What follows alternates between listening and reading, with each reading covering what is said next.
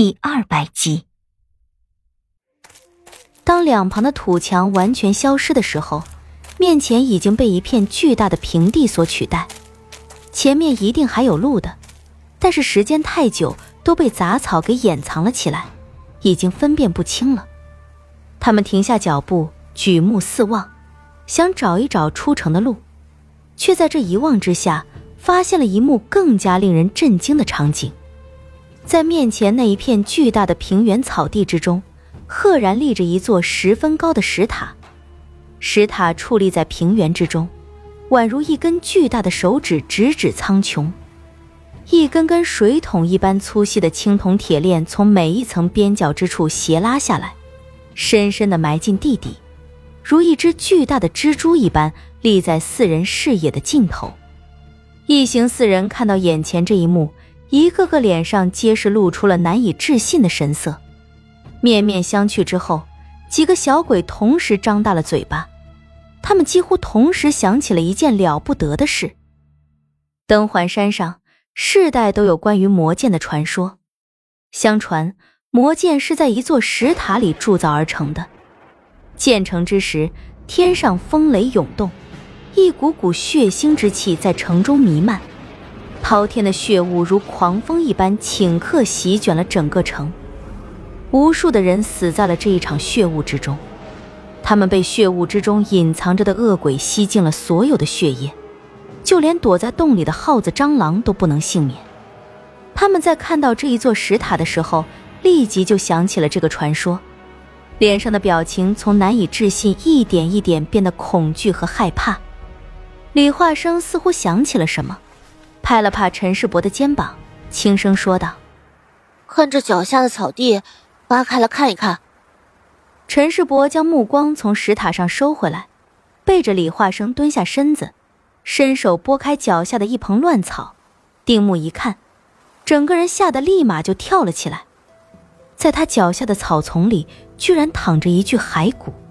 这一具骸骨和他们之前在进城的时候发现的那一具很像。嘴巴极力的张大着，像是在十分痛苦的竭力嘶吼。骸骨嵌在烂泥里，已经发黑了，看得陈世伯一阵一阵的恶心。楚月和启进也发现了这一幕，他们可没有陈世伯和李化生这样好的心理承受能力，咚咚的跑出去老远。李化生现在已经没有心思去理他们了，反正这里没有狼。他再拍了拍陈世伯的肩膀。应该不止这一具，你再去其他地方看看。陈世伯咽下去两口唾沫，双腿有些发颤。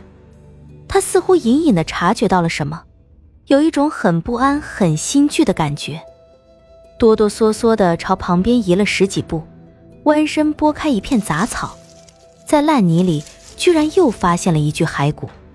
陈世伯的头皮一下子就炸开了，赶紧又朝前跑出去十几步。再一次拨开了杂草，居然又是一具骸骨。陈世伯神色呆滞，一连跑出去十几个地方。每当他拨开一片杂草的时候，都能在杂草之下的烂泥里发现一具骸骨。这些骸骨几乎就像是一个模子里刻出来的一样，除了大小姿势不同之外，几乎都是张开大嘴，做出极力嘶吼的模样，而且无一例外。每一具骸骨张开的大嘴里都含了一口乌黑的烂泥，那些都是腐烂在他们骸骨里的草茎，一年一年的累积下来，才有这样的效果。陈世伯已经猜想到了他们现在所面临的是一个什么样的情况，但还是无法说服自己，抬脚又要去别的地方看看，却被李化生制止了。不必再看了，你就是再看一百次。也只能再发现一百具枯骨而已。陈世伯的牙齿都有点发颤了。哥哥哥哥哥，你你不会是说真的吧？我们现在是是是站在站站站在站在尸骨堆里，在我们脚下全是死人骨头。陈世伯身子当即就是一抖。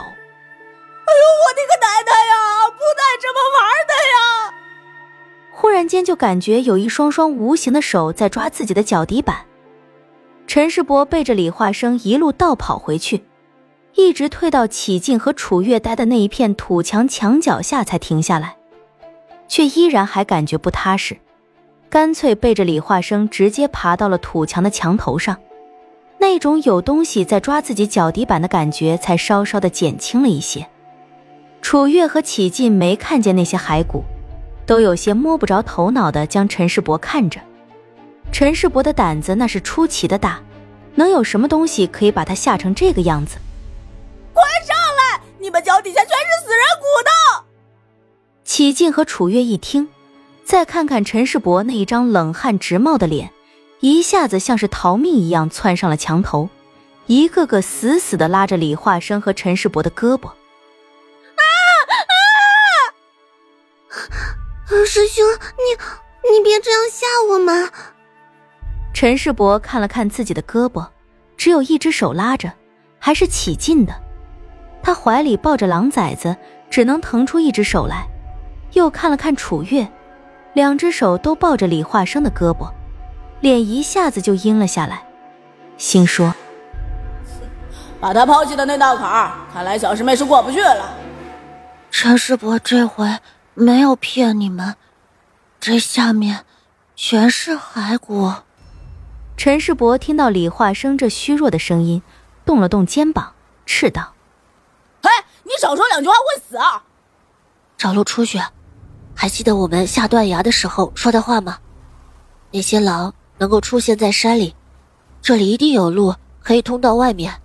你啰里吧嗦的废什么屁话！闭上你那臭嘴巴！